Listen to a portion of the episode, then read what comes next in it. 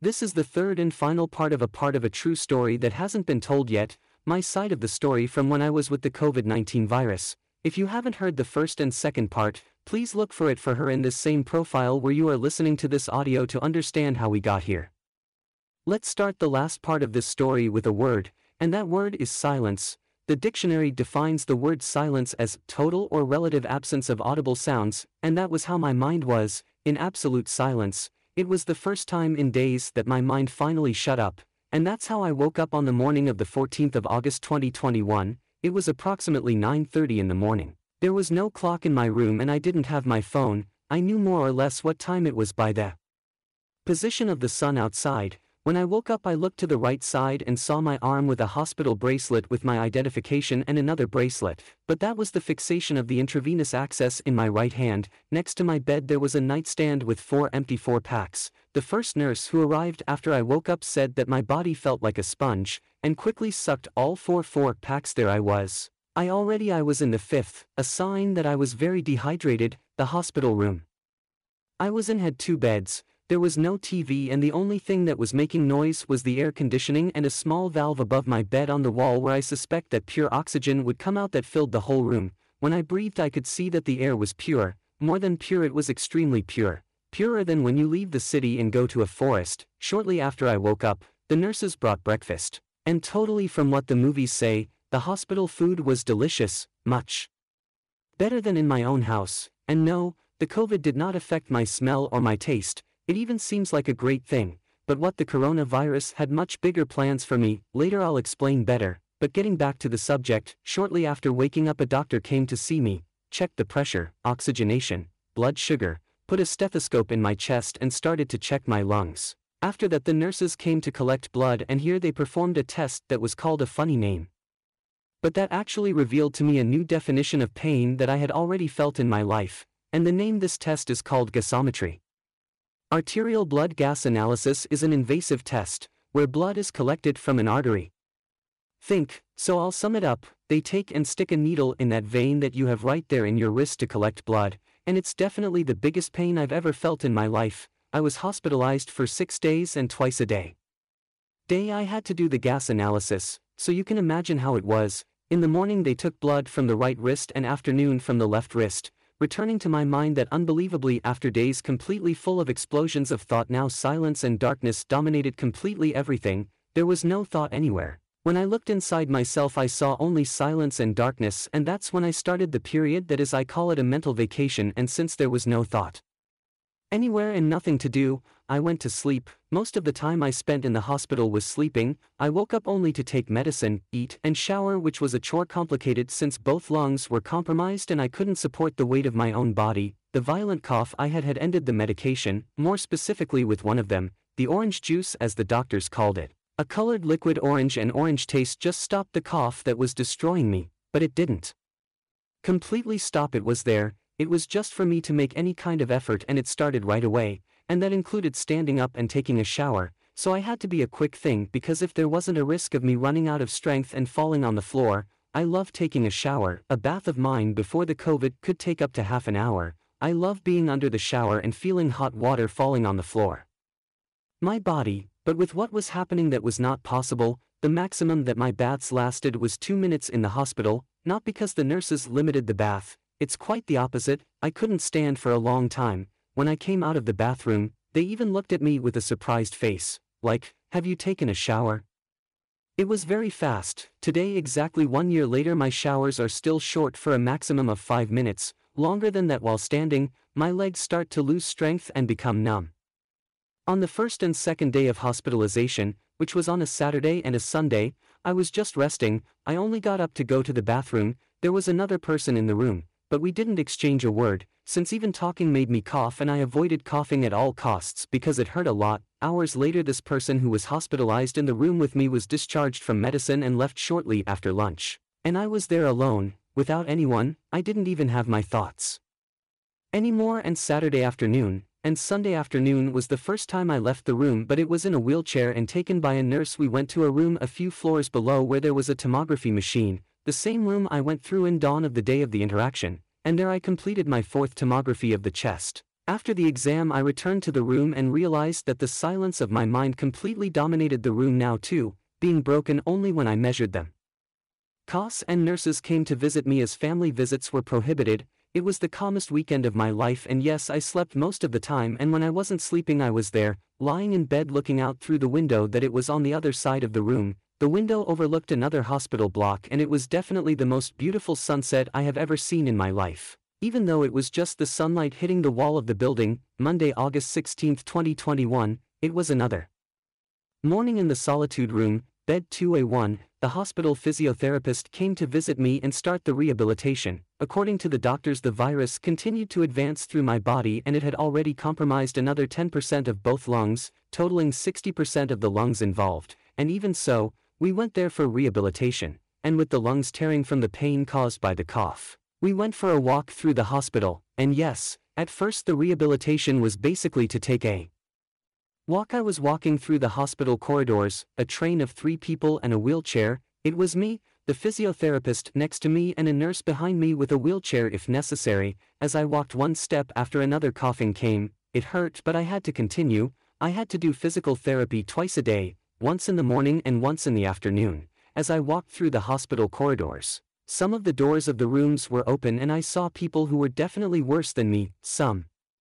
using oxygen directly in the nose, others with a mask and a mechanical respirator on the side, and at the end of the corridor were the intensive care units, the famous UTI and it was there that I saw the first people intubated, if we are going to compare, I was even fine, I could still breathe on my own, only with the oxygen that comes out of the valve in the wall of my room, Tuesday, August 17, 2021 at the morning check one thing caught the attention of the nurses, the oximeter detects cardiac arrhythmia, and then the question remains, how could someone who was at rest have cardiac arrhythmia? The nurses themselves did not believe what was happening, and even jokingly told me to stay calm, as if it were possible for me to be calmer and at peace than I already was, they measured again in another hand and the result was the same, they suspected that maybe the device was making the wrong measurement and so they brought five more oximeters and put three in one hand and two in the other and each of them said something different. After all is the oximeter reliable or not? The answer is yes because everyone said that my blood oxygenation level was below 90%, exactly somewhere between 83 to 85%, and it is obvious that they didn't want to risk it and already called the cardiology sector of the hospital to come check what was going on happening, because apparently the coronavirus was now taking control of my heart and the answer is no. I have no history of heart problems in the family, here at home people always die of cancer so heart problems were new, it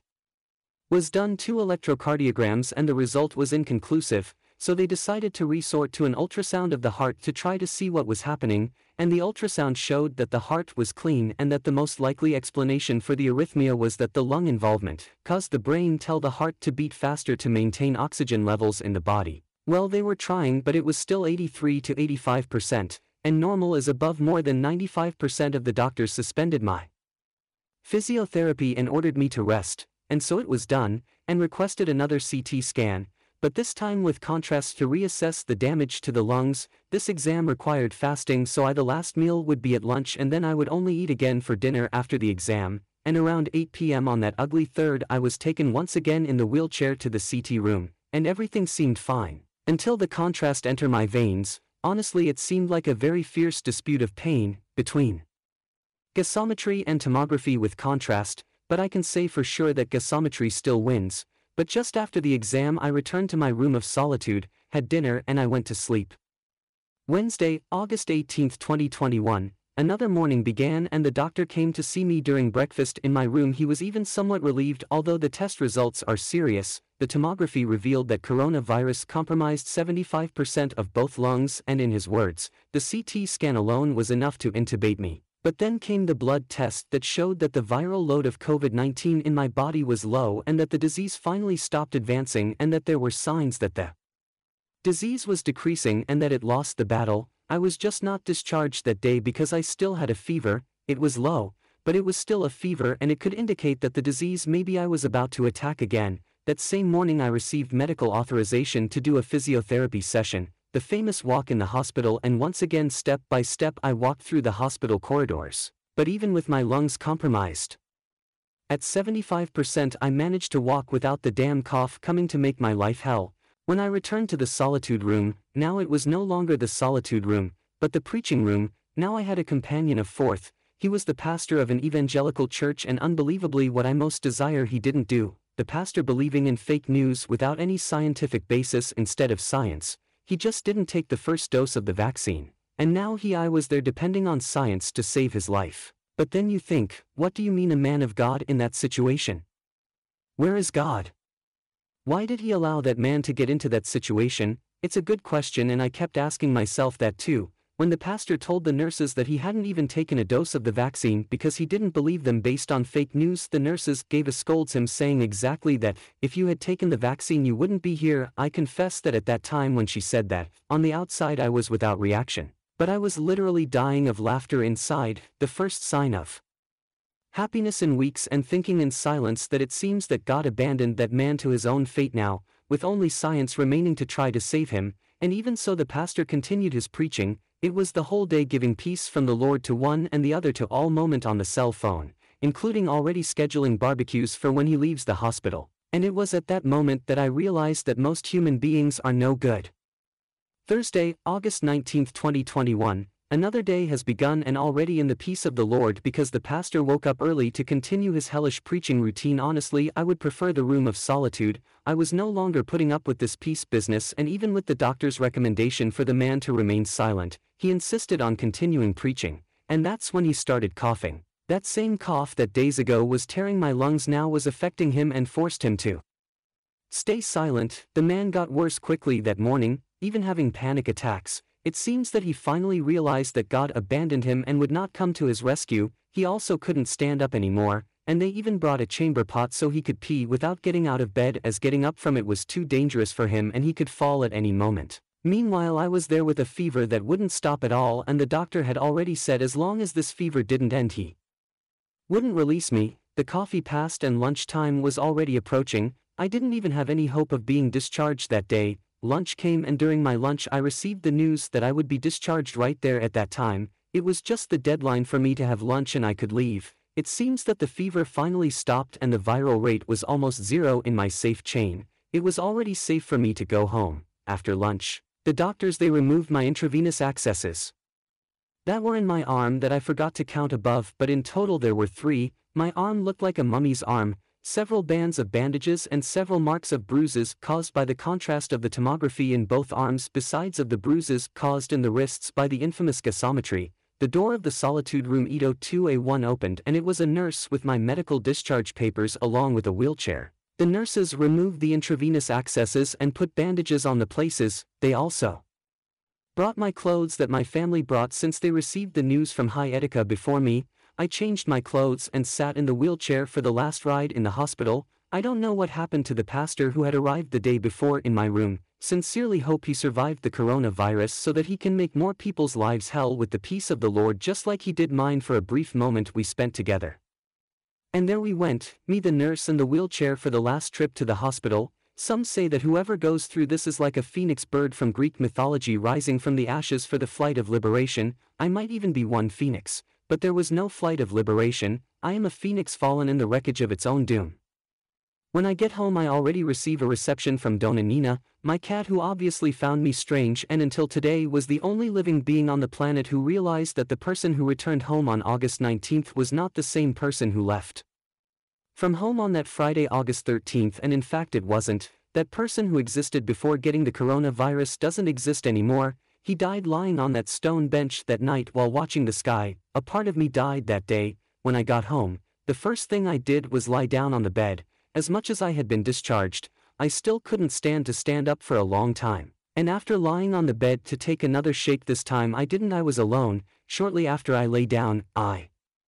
started to feel some heavy paws climbing on top of me, and she was Dona Nina, as I call her even though her name is just Nina, she lay down with me and stayed there with me all the time as if you were taking care of me even though she also spends most of her time sleeping, she was always there, in her own way of course. But that for me is more than enough, you must be wondering what about my mental health.